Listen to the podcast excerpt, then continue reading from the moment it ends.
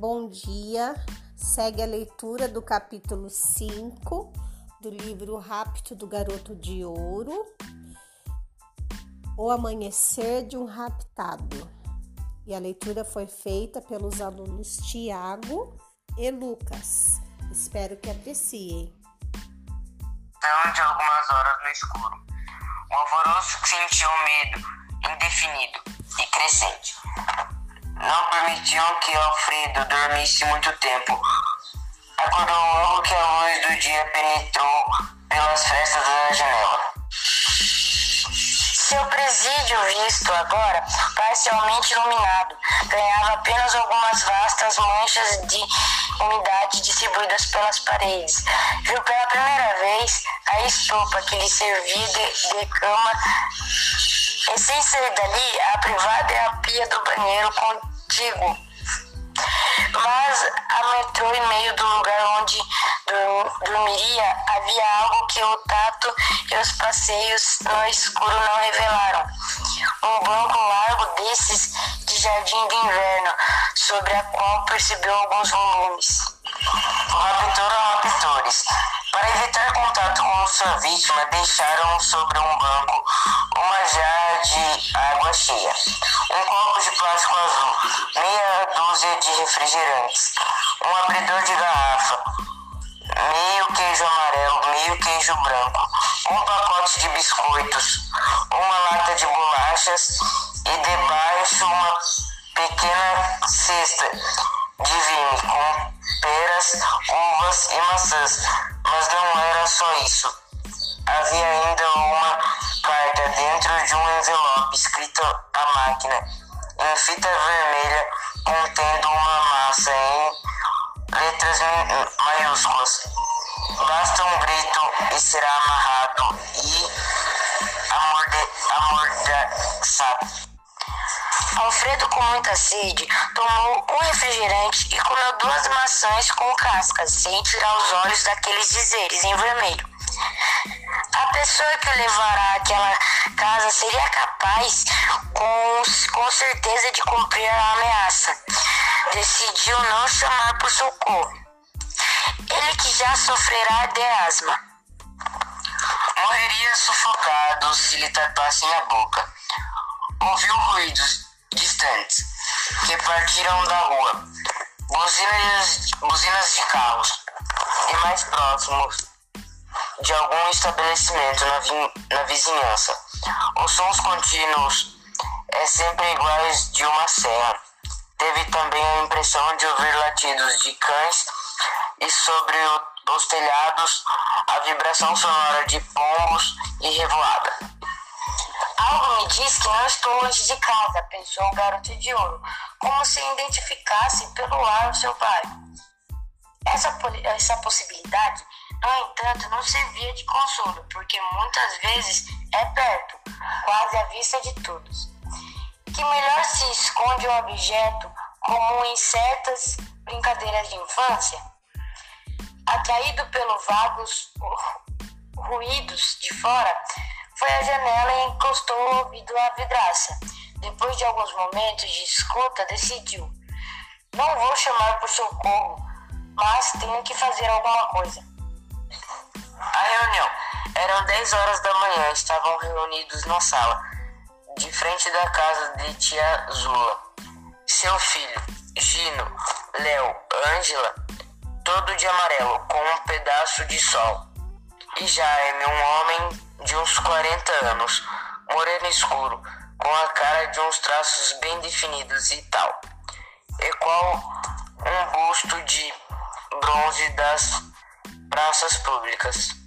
O apelido, Jaimão, se devia não é a altura normal, mas o seu corpo maciço e pesado. Gino tomou a palavra para explicação temos uma pista para saber quem é o raptor de Alfredo. Disse com muita naturalidade, mas querendo fazer certo suspense para conquistar o interesse de Angela e Jaime. O homem na briga deixou cair uma coisa muito comprometedora.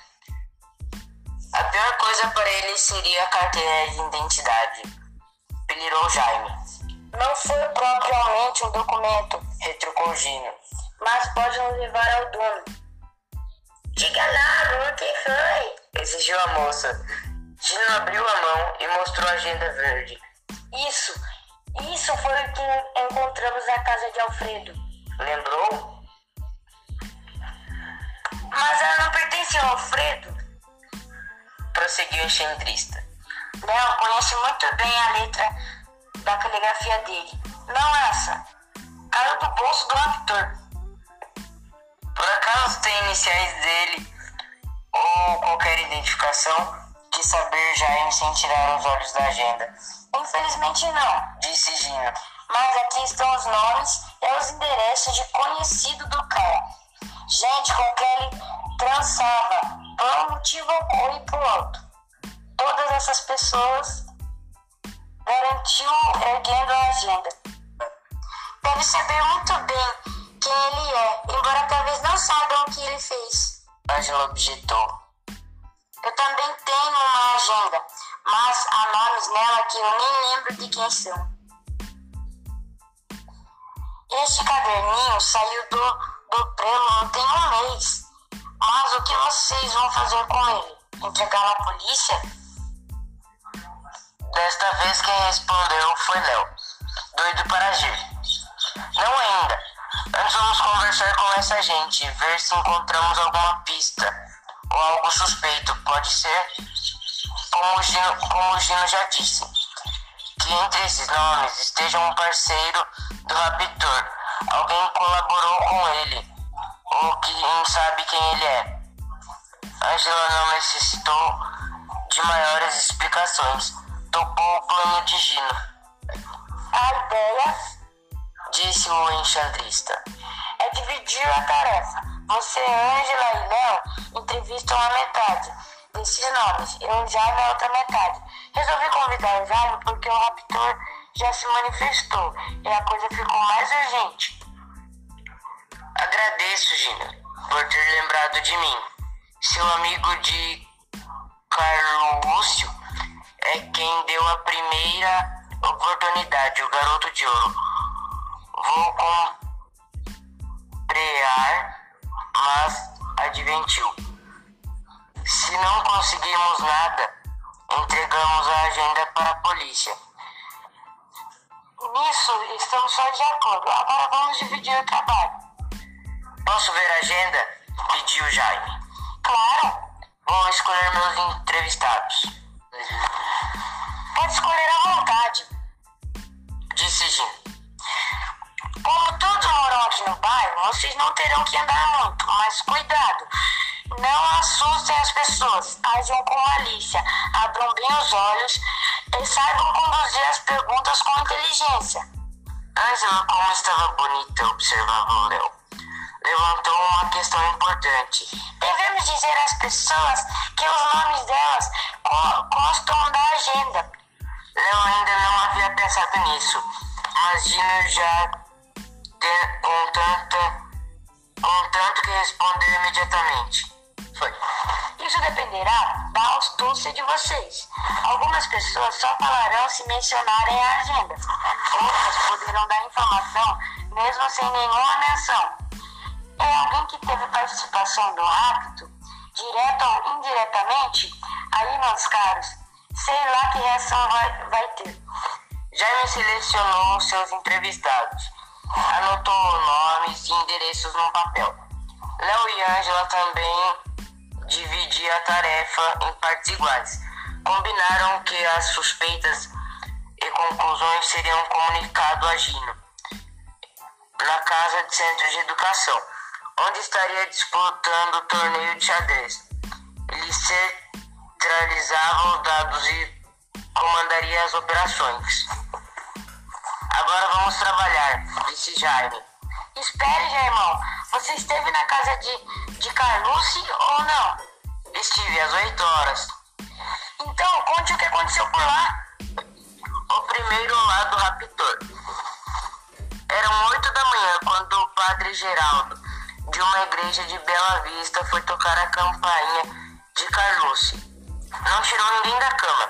A família passará a noite acordada. A mãe de Alfredo, Dona Bela, tiverá de ser socorrida pelo pronto-socorro e já estava de volta, sempre amparada pelos, pelo marido, seu Domingos, e uma senhora gorda e bonita, Dona Laura. O homem que raptou Alfredo telefonou para a igreja, disse o padre. Falou com o senhor? Perguntou o seu Domingos. Não, quem atendeu foi o sacristão. Disse que havia uma carta na caixa dos pobres e desligou. E desligou. O sacristão, sem me dizer nada, foi até a caixa na porta e lá estava a carta. Seu Domingos apanhou um envelope branco comum, escrito à máquina, em fita vermelha, e abriu-os com os dedos desgovernados. Diante do padre, da mulher, Dona Laura e de Jaime, que chegava. O papel da carta era um bem comum. A mensagem batida na mesma máquina de fita vermelha dizia apenas: Exigimos 10 milhões, arranjem o dinheiro mais depressa possível. O pobre pai de Alfredo lia, lia, lia e não abria a boca. Dona Bela, lendo a mensagem sobre o ombro do marido, tornou-se a sentir-se mal. Foi levada para o quarto por Laura e pelo padre. Jaime arrancou a carta da mão de seu Domingos, leu e disse, em tom de ordem: Leve para a delegacia. Eles poderão matar meu filho. Leve, Domingos, a polícia saberá o que fazer. Quando o padre reapareceu, Jaime perguntou-lhe como era a voz da pessoa que telefonará. O sacristão disse que era uma voz rouca, cheia de ruídos, de alguém que, está, que estivesse fortemente resfriado. Antes de falar, tossia. Ao ouvir esse relato, feito por Jaime, Gino comentou: A frase está no plural. Exigimos dinheiro. Então são dois ou mais atores. Isso não invalida o plano, sendo mais de um, talvez a empreitada se, tor se torne mais fácil, replicou Jaime. Seu Domingo foi a polícia? Perguntou Ângela. Foi com o padre Geraldo. Léo fez outro tipo de comentário. 10 milhões? O Carlos não tem esse, esse dinheiro. Acha que não? Admirou-se Jaime. Não? Claro que não. Alfredo está ganhado bem há pouco tempo. Quase tudo que já recebeu empregou na casa, em construções. Os apistores estão delirando. Os três desperdiram-se de Gino. Saíram. A rua Jaime seguiu para um lado, Léo e Ângela para o outro. Trocaram desejos de boa sorte ao chegarem à esquina, o jovem fez uma pergunta que evitará diante aos demais. Acha esse negócio perigoso, Léo? Se estivéssemos pessoas inocentes, não, mas também poderemos, podemos ir direto para a boca do lobo. A boca do lobo? Repetiu Ângela, a quem o medo não tornava menos bela. Mas você não é obrigada a ir, lembrou Léo. Pode me esperar na esquina ao voltar para casa. Ela respondeu com um sorriso que foi a coisa mais bonita que Léo ouviu aquela manhã. Acha que eu deixaria passar uma experiência como esta? E digo mais. Ela acrescentou: gostaria que nossa transa fosse com gente perigosa de verdade. No fundo, era o Léo igualmente desejava, preferindo que as figurinhas mais difíceis estivessem em sua lista, e não na de Jaime. Pacto demais para meter-se em aventuras. Daí vai lá, muito